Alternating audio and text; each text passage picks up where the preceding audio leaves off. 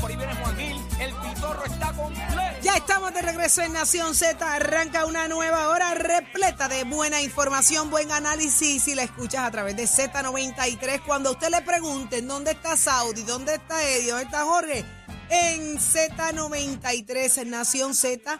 Mire, usted nos escucha a través del 93.7 en San Juan.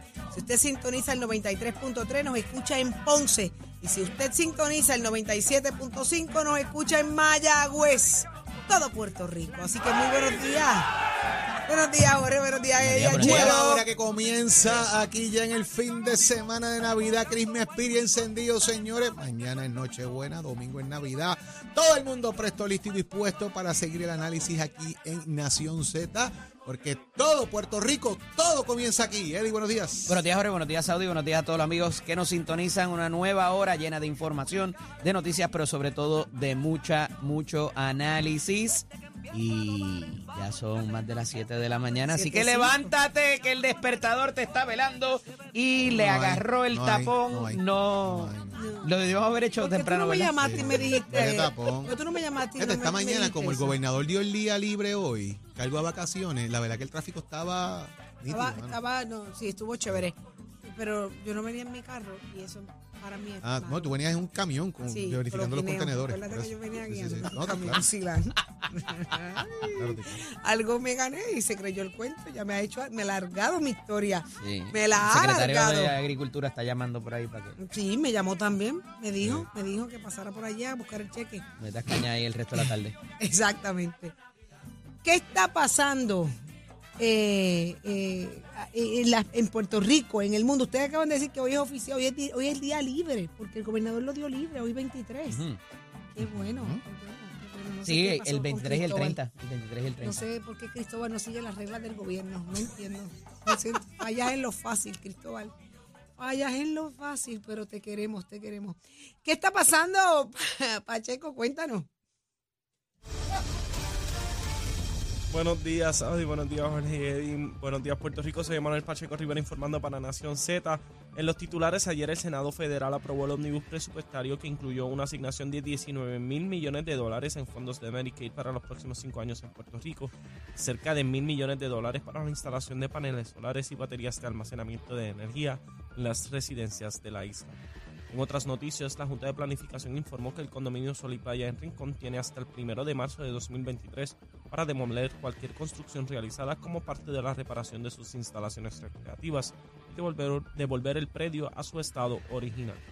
Hasta aquí los titulares, les informó Emanuel Pacheco Rivera. Yo les espero en mi próxima intervención aquí en Nación Z, que usted sintoniza por la emisora nacional de la salsa Z93. Somos du- du- du- duros en entrevistas y análisis. Nación Z. Nación Z. Por el app, la música y la Z. Bueno, este es Continuamos. ¿Qué dice? ¿Qué dice? ¿Qué dice la canción? Polo Sound. El Apolo Sound. Ya está con nosotros en línea telefónica, solo horas de la Nochebuena, Ángel Cintrón, presidente del Partido Republicano. Muy buenos días, Cintrón. Buenos días, Ángel. Buenos días. Buenos días, un privilegio. Gracias, un privilegio estar con ustedes y déjeme hacerle la salvedad. No hay prácticamente tráfico. Yo no entiendo por qué, porque los que trabajamos en el sector privado tenemos que trabajar, pero esto está vacío. Sí. Mire, Cintrón, Esto- usted sabe la gente que se trata va de de entrar a la vacaciones. plaza ahorita a las 10, de- a las 10 de la mañana a ver si Y, vamos a opinar lo mismo. además, para que tengan claro, hoy es feriado del gobierno y el lunes también, Ujú. por si no se acordaban, ¿Cómo? porque el domingo es Navidad y se celebra Se el lunes, así que el lunes también es libre, eso es correcto. Viernes, sábado, domingo, lunes. A los que somos esclavos, pues tenemos que seguir trabajando. Eso es Y el día 30 también es libre, así que Cintrón, usted sabe la Y gente que, el- que coge vacaciones desde ayer sí. y llega Wow. tarde a sus trabajos. Pero eso no pasa aquí, Una ¿sabes, cosa. eh, Ángel? Por si acaso. Le, le, No hacen un eso. memito a Cristóbal después que te No, obligan a ir a no. unos sitios. Lo para. No, Yo sé que yo soy esclavo también, igual que ustedes. Yo por eso está aquí. Por eso está con nosotros en Nación Z. Así que vamos para adelante. Buenos días, Cintrón. Gracias. Interesantes las cosas que han estado pasando en los, última- en los últimos días, desde allá en el Congreso. Eh, ¿Qué está pasando desde la perspectiva del Partido Republicano y cuáles son las proyecciones hacia el nuevo año? Pues mira, muchas cosas. Este, obviamente hubo dos temas fundamentales que tienen que ver con Puerto Rico que, que, que tuvieron movimiento. El primero, como todos saben, fue el proyecto de estatus que se aprobó en Cámara. Eh, finalmente no se logró aprobar en Senado eh, y lo lamentamos muchísimo, ¿verdad? Porque sabíamos que era, era un poquito cuesta arriba lograr ese proceso en tan corto tiempo. No porque no hubiese voluntad, etcétera, pero es porque es difícil en una semana pretender que un cuerpo legislativo eh, como el Senado de Estados Unidos eh, eh, analice y apruebe una medida de esa magnitud. Pero obviamente nos da el pie forzado para arrancar en enero de nuevo. Oye, Ángel, un ese paréntesis ahí, pero Ah, si, si en sí. verano tenían la cosa más o menos cuadrada, eh, ya había como que Schumer había dicho estoy de acuerdo, esto es lo que debemos hacer, vamos a adelantarlo, ya en agosto había otras cositas corriendo.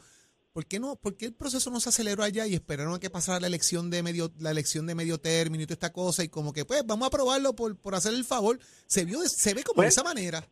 Porque había Bueno, tiempo. sí, sí, eso es correcto, pero eso fue en esencia, tú estás narrando el síntoma de lo que fue la denuncia de Jennifer González hace como tres o cuatro semanas atrás, que era que la oficina de Ocasio Cortés eh, y otros legisladores que son del grupo este que es de extrema izquierda dentro de los demócratas, eh, estaban poniendo reparos este, y queriendo traer enmiendas adicionales al proyecto que no habían sido discutidas originalmente en verano. Y eso fue lo que trancó el proceso y retrasó el proceso hasta el filo que, que dieron, eh, donde eventualmente pues Jennifer aceptó un par de las enmiendas que se habían planteado, este pues ¿sabes? con las muelas de atrás porque son cosas que nosotros seguimos insistiendo que pudieran rayar en lo inconstitucional. Y ese ese debate no ha cerrado, ese debate arranca en enero, pues entonces Jennifer ahora tiene la Con encomienda un nuevo proyecto, un- un nuevo proyecto, Claro, o básicamente van a dar un tizazo de lo que existe. Bueno, hay, que medir bien, porque hay un cambio político, el, la Cámara pasa a manos republicanas, Correcto. y eso significa que hay que tomar, por eso, pero hay que tomar medidas, porque una cantidad enorme de congresistas republicanos que están a favor de la eh, solución del estatus de Puerto Rico y que, vota- que eh, firmaron eh, como coautores a favor del proyecto que Jennifer originalmente radicó, que era un plebiscito estadidad sí o no, o estadidad o independencia.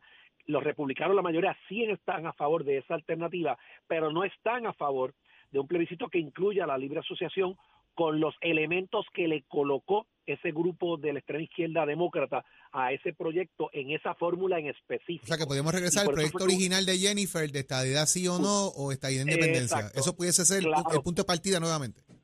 El punto de partida y obviamente me imagino que ahí vendrá eh, la, la lucha del lado, ya no del lado republicano, sino del lado demócrata, Ajá. que ahora no se percibió, pero se va a percibir porque hay una cantidad grande de demócratas moderados que sí estarían dispuestos a eso también, pero hay una cantidad pequeña, igual que pasa en el Partido Republicano, tienes un pequeño grupo de extrema izquierda y tienes un grupo de extrema derecha.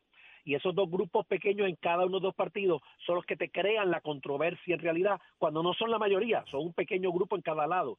Este, y con eso hay que lidiar para ver cómo el grupo grande, moderado de ambos partidos, eh, logran un consenso con una medida que se pueda aprobar en los dos cuerpos legislativos. Esa es la magia de este proceso, que a veces no se explica con detalle aquí localmente. Así Ángel, que ese es un reto grande, sí. el presidente Biden, teniendo control de los cuerpos hasta ahora, se le ha hecho difícil en algunas de sus políticas. Y está el asunto de la responsabilidad fiscal, que es uno de los pilares quizás del Partido Republicano. Y parecería que lo que viene ahora, y más cuando van a estar en control de la cartera de la Cámara de Representantes, ¿verdad?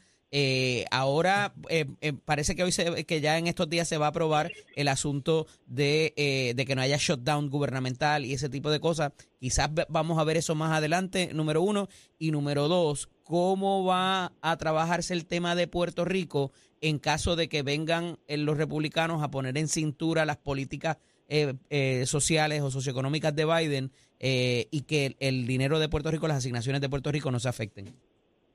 Mira, una pregunta muy importante eh, y está estás dando en el clavo.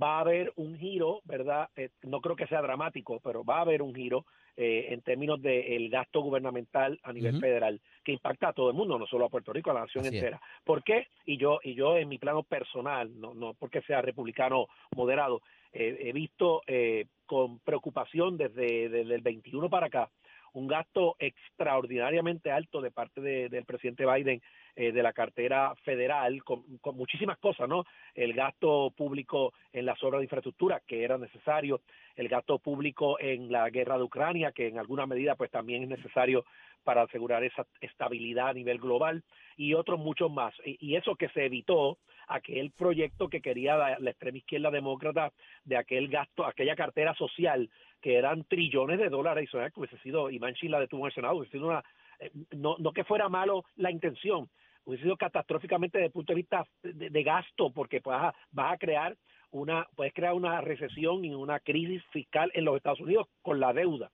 Por lo tanto, explicado todo eso, los republicanos vienen un poquito a alar cintura para apretar el gasto excesivo que ha habido. Y por eso uso la palabra excesivo, porque eso lo que quiero implicar es que no necesariamente se tienen que afectar los programas que de ordinario recibimos en Puerto Rico, que estamos acostumbrados. Puerto Rico, para que todo el mundo que nos escucha entienda, en Puerto Rico, para hacer una comparación y entender esto, el presupuesto de Puerto Rico estatal, de los chavos nuestros, por decirlo así, ronda los 9 mil millones y pico de dólares Correcto. anuales. El presupuesto federal que llega a Puerto Rico de fondos federales, ¿ok? Ronda entre 25 y 28 mil millones de dólares al año. O sea que en Puerto Rico funcionamos con fondos federales tres veces más que con fondos estatales, para que entendamos cuál es nuestra dinámica alrededor de la isla.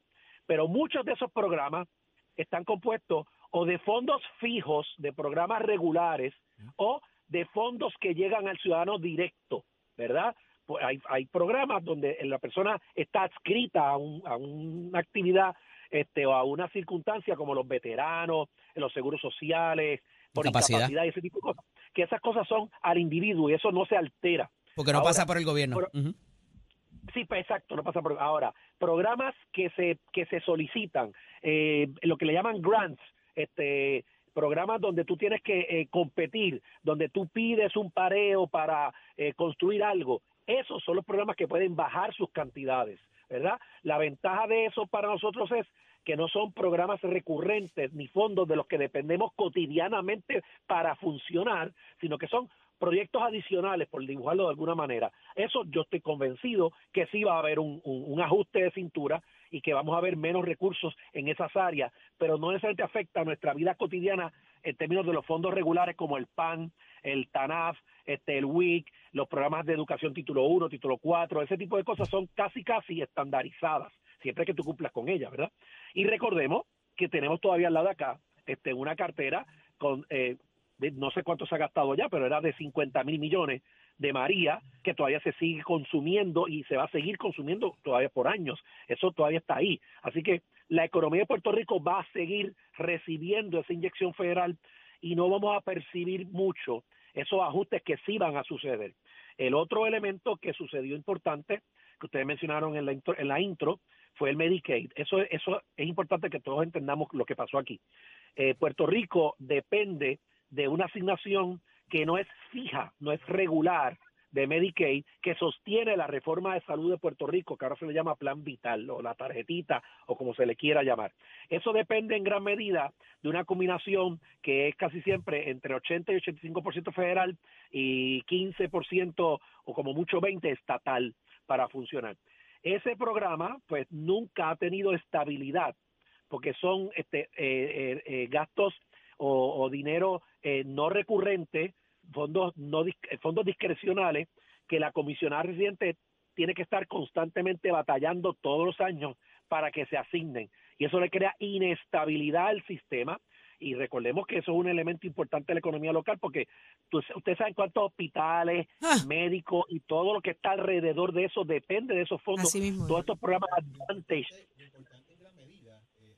En, gran medida la importancia de todo esto es cómo al unísono todo, todo un componente multisectorial, la comisión de residentes, el gobernador, la Cámara de Comercio, los presidentes de los cuerpos legislativos, pueden ir cantando la misma canción en Washington y lograr cosas. Y eso, Eso pasó. es correcto. Eso pasó y, y lo hemos reconocido en voz alta. Creo que es importante que entendamos que cuando aquí hay cosas que tienen que tenemos que dejar la política partidista o ideológica al lado y unirnos porque verdad está el bienestar del pueblo. Pero es importante entender, porque tampoco podemos dejar, dejar pasar de vista que eso no puede seguir sucediendo así porque estamos a la suerte y a la merced de que congresistas y senadores acepten nuestro ruego, porque no somos Estado, no tenemos votos, no votamos por congresistas y senadores, así que tenemos que, y, y no, no quiero con esto forzar el tema del estatus, pero sí quiero que la gente entienda que es un programa in- es un, programa, es un programa inestable porque eso va a durar hasta el 27 y es una inyección histórica porque es más de lo que hasta hoy recibíamos anualmente. Así que va a haber va a poder haber una ampliación de los servicios médicos y mejorar este, la calidad y la alternativa de servicios médicos. Dios yo la, la partida se que añade, la partida del COVID añade un balance adicional, creo que un 6% adicional de, ¿verdad, Ángel? Algo así es. Eh, Eso, eso es Y correcto. nos eso lleva es correcto. Así que- 82%. No, pero y eso, ese entonces 6% es Medicare- recurrente también, o sea, eso Por los se- por los próximos cinco años, por los próximos cinco establece. a los próximos cinco años. Entonces, Medicare, que es, es aparte de Medicaid, Medicare es para los que son 60 pico plus, que ninguno estamos ahí todavía, No. este, creo yo. Hay unos, hay unos más, no. hay unos más cerca que Hay otros. unos más adelantados en esta conversación que otros. Sí, Pero no acuérdate que de cierta edad para adelante, esa, esa conversación su señoría y yo la tuvimos hace poco, de cierta edad para adelante ya somos adultos mayores y ahí lo dejamos. Y hay gente que empieza a sentirse como adultos mayores en días recientes, tan cercano como ayer. También. Gracias Eso por lo que me toca. Oye Ángel, y, y- y parte. algo que algo que yo creo que queda de manifiesto, podemos eh, mascar chicle y caminar a la vez. Se trató el tema de estatus, se provocó la discusión y también se atendió lo de Medicaid, así que yo creo que Eso es eso, es una buena... un buen, un buen ejemplo de, Buen de- ejemplo. de civismo y de compromiso Claro. de patria que, que todos tenemos Ahora que aplaudirnos queda- unos a otros. Ahora queda que cuando llegue aquí y administrativamente se, se trabaje de la forma correcta y veamos los cambios que Claro, necesitamos. Así Es- que, eso es correcto, que se maneje adecuadamente para darla, que la mayor cantidad del dólar llegue al servicio directo al ciudadano. Medicare. Y que no nos los- pongan más, los más advantage. imposiciones eh, administrativas en las diferentes agencias para desembolsarnos el dinero, por favor. Eh, eso, eso, de hecho, eso pasa mucho en FEMA y entendamos que, lo repito muchas veces en entrevistas, FEMA es como una compañía de seguros. FEMA te dice, eh, evalúa los daños, me someten la reclamación, yo la evalúo, verifico y entonces viene la tijera. No siempre dan lo que uno pide, tu seguro privado tiene que cubrir primero y ellos cubren después complementariamente. Eso es una de las razones. Y la segunda, la falta de mano de obra y de, y de profesionales para llevar a cabo las obras, que ha trazado tanto el que percibamos toda la obra que se tiene que hacer en Puerto Rico de reconstrucción de María. Mucha gente dice, pues que no veo, no veo el dinero. Es que son muchos elementos que tienen que juntarse para lograr que cada proyecto físicamente se lleve a cabo, pero se va al paso del tiempo. Esta mañana venía por la 176, que es la de la que la, la, La de la- Coupey. la de la de Sears. Oye, eh, eh, creo que se fue Miguel Romero. Qué bonito quedó ese pavimento allí que estaba tan destrozado por tanto y tanto y tanto tiempo.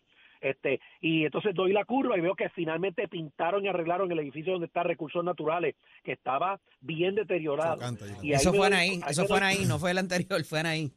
Sí, pero ahí me doy cuenta, como les digo, que poco a poco, poco a poco vamos viendo los letreros de la autopista que ya se empiezan a sustituir y a reparar y te van diciendo a, ta- a tal punto hay tapón, esto, lo otro. Esas son cosas que, que uno como que no se da cuenta, pero es parte de esa reconstrucción que se va haciendo paulatinamente. Así que hay ver que seguir en esa batalla diaria. Hay que seguir. Muchísimas gracias, Ángel Cintrón, por estar con nosotros. Siempre un Acá en privilegio Nación para estar con. Feliz Nochebuena, feliz Felicidades. Navidad, Feliz feliz. Año Nuevo. Nos vemos el, el 2023, si Dios lo permite. Con el favor de Dios, Dios los bendiga. Un abrazo fuerte. Mucho. Igual. Seguimos con más. Este segmento es traído a ustedes por Caguas Expressway, donde menos le cuesta un Ford.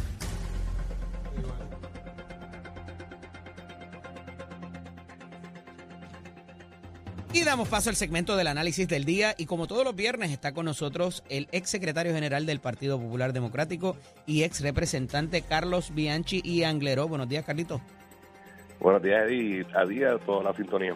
Y está con nosotros también el ex candidato a la alcaldía por eh, el Partido Independentista puertorriqueño. Está, está activado. Se cayó la llamada, pero me lleva escribiendo ahí, no he podido leer lo que me escribe. Pero sé que con el tema este anterior del Medicaid está, está activado el amigo licenciado Adrián González Costa.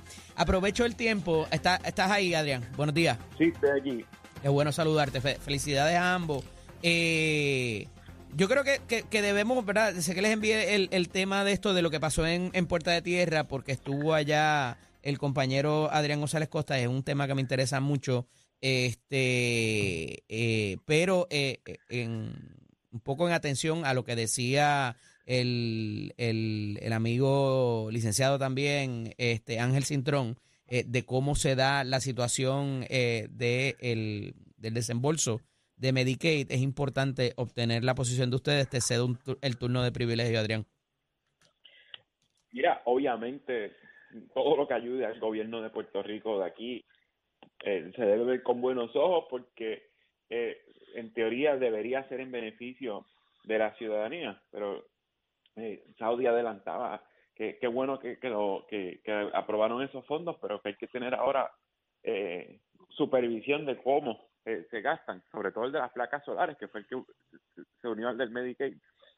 Pero eh, creo que hay un detallito que se le, ha escapado a mucha gente en el análisis y es el hecho de que esos fondos no, no, no es que se logró la paridad en Medicaid como vienen cabildeando hace años, es que el Congreso aprobó que por, por, por culpa de la inflación, de que todo está más caro, necesitaban eh, a- aprobar un aumento paulatino de aquí al 2026 y sí va a ir aumentando poco a poco, pero es que las cosas van a seguir siendo más caras poco a poco. Así que un poco lo que decía el licenciado Cintrón de que ahora va a haber más servicios, se van a mejorar los que hay, pues no, porque eh, el cálculo se hizo a raíz de, de- de la inflación.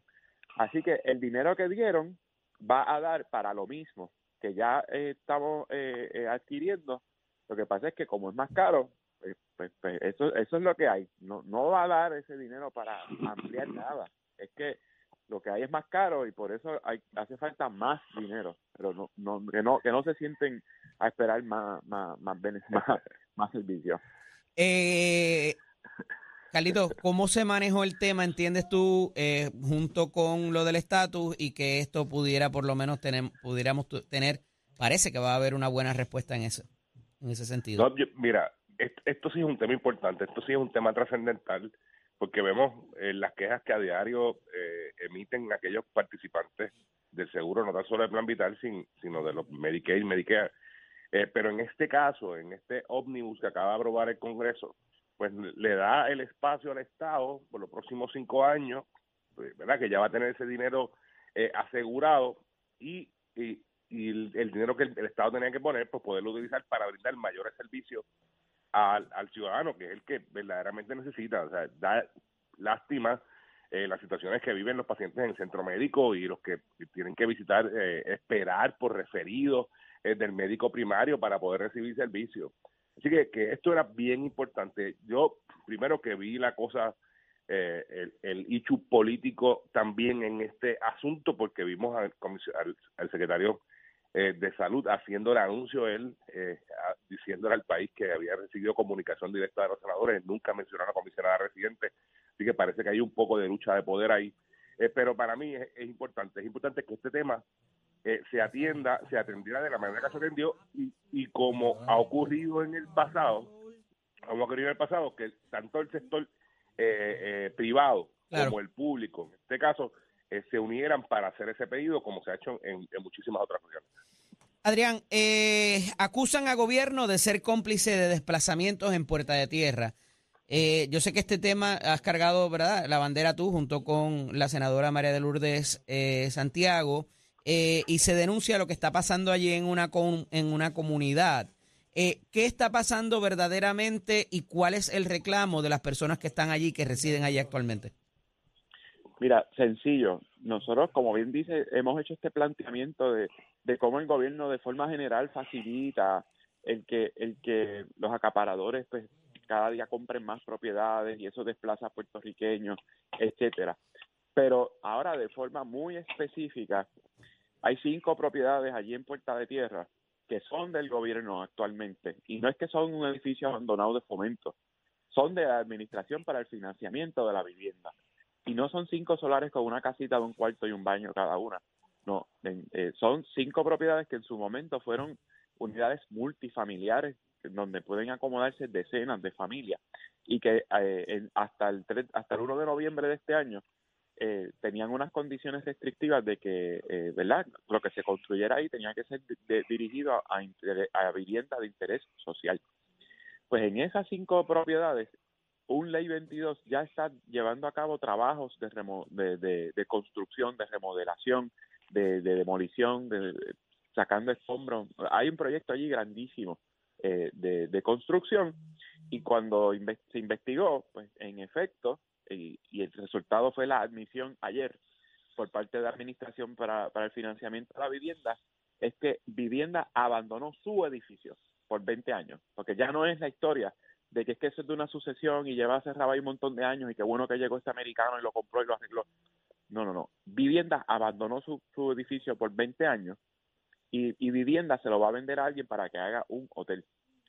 Eh, Cuando Carlos, justo- en el asunto de, de, de este tipo de situación que se está dando en, en muchas jurisdicciones y particularmente en las áreas cercanas a los cuerpos de agua o a los puertos, donde se están mejorando los entornos, eh, ¿verdad? En, un momento dado, la línea que había era que era un tipo, ¿verdad?, de vivienda más, eh, más sencilla, más humilde, y ahora se ha ido llevando una transformación que hay que eh, verdad, verdaderamente eh, saber si se está mejorando el entorno, qué tipo de remodelación se está haciendo, y ahí me parece que tenemos que ser justos, y qué, parece, qué pasa también con las personas que están vendiendo, cómo les ponemos una restricción para que vendan o no vendan y qué se va a hacer en, esa, en esas áreas. ¿Cómo, ¿Cómo ves esta situación?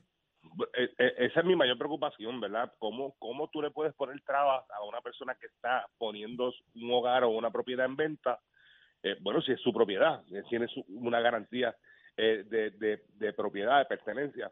Eh, por lo tanto, puedes disponer de ella de la manera que entiendan. Entonces, tú legislar para provocar que esa eh, haya un- unos mecanismos y, y tratar de evitar que eso suceda como está ocurriendo eh, eh, no tan solo en Puerta Tierra, sino en todo el país, se están vendiendo propiedades y si no se venden cash, no se venden y solamente inver- inversionistas que tengan ese esa cantidad verdad de dinero eh, eh, eh, líquida para poder comprar esas propiedades, pues el- lo- aquellos que tienen la necesidad de una vivienda asequible, pues no la están teniendo. Así que eh, eh, a mí legislar para evitar que eso ocurra, a mí me, es muy preocupante.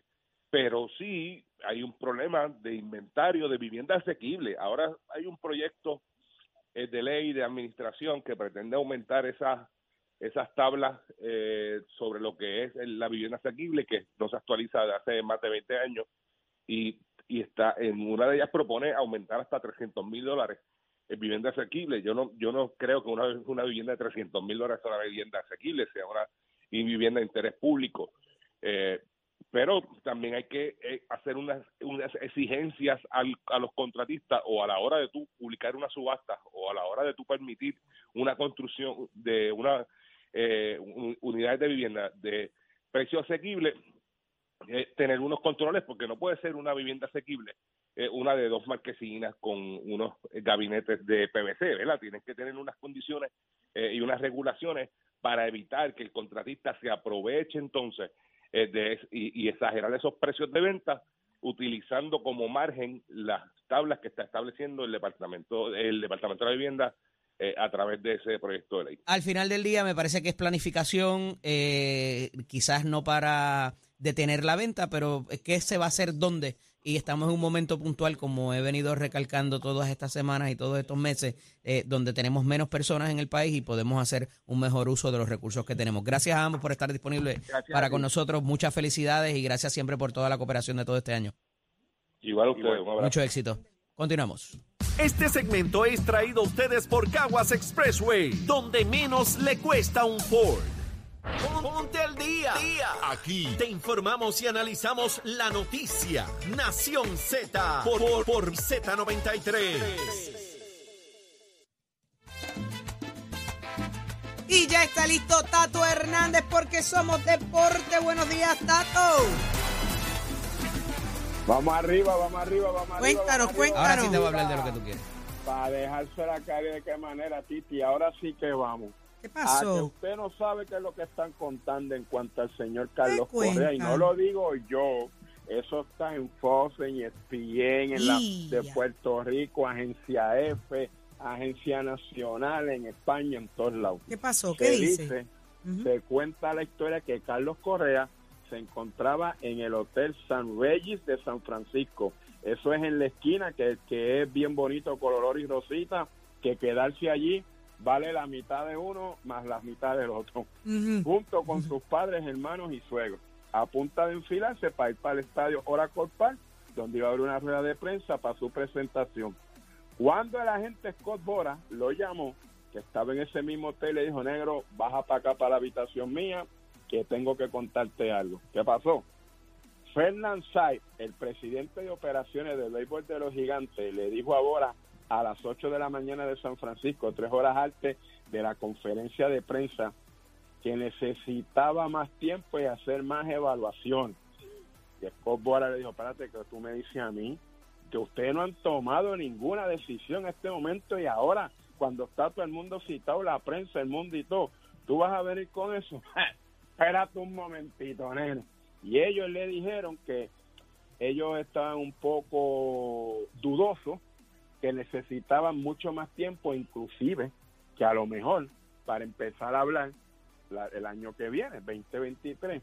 Y ahora le dijo, no, no, no, eso no es así, papá. Ahora entonces cogió, no hay contrato, no hay una firma, ¿verdad?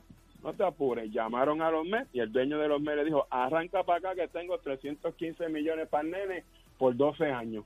Y ya usted sabe que ni Costo ni Perezoso embollaron para allá y se prestan a firmar allá. Se hizo ayer los exámenes, hay que esperar de 24 a 48 horas, recordando pues que ahora está el fin de semana de Navidad, la semana pues está todo el mundo en fiesta. Puede que entonces para el próximo jueves ya oficialmente, pues entonces se señale, se diga y se firme oficialmente a Carlos Correa con el equipo Tato. de los Mets de Nueva York. Tato, pero está, está lesionado el muchacho, tiene una lesión verdaderamente por lo que nos debemos preocupar. o- Eso, eso está diciendo la gente y eso está corriendo por ahí en un montón de fallas, eso no lo digo yo, pero ¿qué pasa? Si fuese así, óigame, las tecnologías más grandes del mundo las tienen los americanos. ¿Cuántas lesiones nos tuvo Iván? ¿Cuántas lesiones nos tuvo Iván? A que sea una lesión de que no le permita jugar por tantos años más, eso es diferente. Yo para mí, en lo que estoy observando como esto es negocio, acuérdate, para Carlos Correa, un mercado latino para desarrollarlo para el equipo en San Francisco no lo es. ¿Me entiendes? Y yo te voy a ti que luego de esta temporada muerta que está ante esta fiesta de Navidad, San Francisco viene con otras dos firmas. ¿Tú me entiendes? Carlos Correa ni Tony Perezoso pues se tiene que, que, que mudar y buscar negocio para él con su agente. Y ese sí, es un mercado de negocio y de billete de latino para Carlos Correa. El dueño de los Mets de Nueva York, el señor Cohen, su esposa es boricua. El equipo, el hombre abrió la cartera y de qué manera para tener un super equipazo porque el tipo quiere salir campeón sí o sí. Tan es así que este caballero se ha comprometido para los próximos 12, 13 años una nómina de 806 millones de billetes, donde incluye a Carlos Correa 315, Brandon Nimo 162, Edwin Díaz 102, Justin Bellan del 86, Cody Senga 75, José Quintana 26, Omar Nevares 15, Adam Octavino 14, David Robinson 10.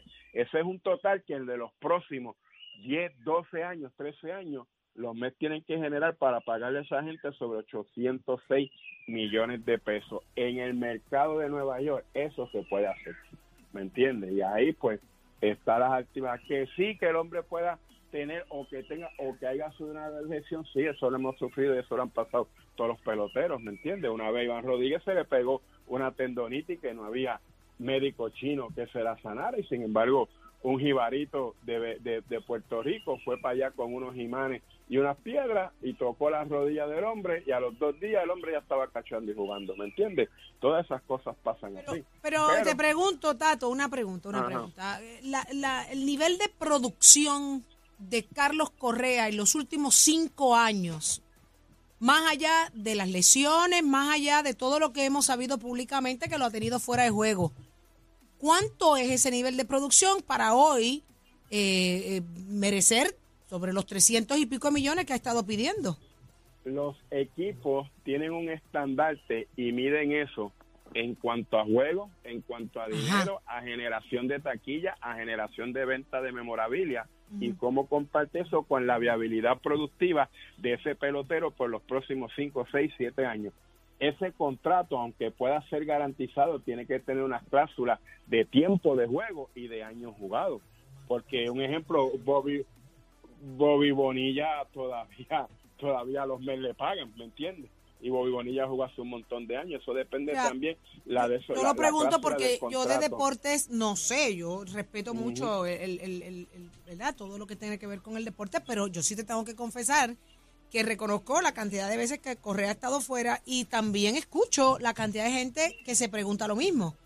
O Sí, sea, no, no, ¿dónde no. está la parte eh, oscura es de, de- de la, de la carrera de Correa? Porque en Puerto Rico somos muy fanáticos y lo queremos y lo adoramos porque es borico y toda la cosa, pero hay unos handicaps bien serios ahí y esos señalamientos claro. que hizo el equipo anterior, pues destaca que hay, hay dudas, hay preguntas, pero yo veo que nadie el- pregunta, nadie dice El nada. equipo, el equipo de San Francisco abrió la caja de Pandora. Ahora cabe señalar que estos exámenes que se supone que no se divulguen, cuando vengan los MED y le hagan sus exámenes, los MED van a tomar la decisión si hay algo que esté pasando, si no es algo que está pasando, si es algo del montón. A eso hay que sumarle, como tú bien, por cierto, dices y tienes 100% de razón, la productividad de la productividad de Carlos los últimos años con sus lesiones, comparar con Sander Bogart, comparar con Lindor y con otros Ok. jugadores y con otros shortstop, no ha sido la misma, pero hay que ver el rendimiento de los proyectos de él, cómo él ha trabajado, lo que viene. Vamos y a ver lo que eso, vamos a ver eso, por Tato. la edad.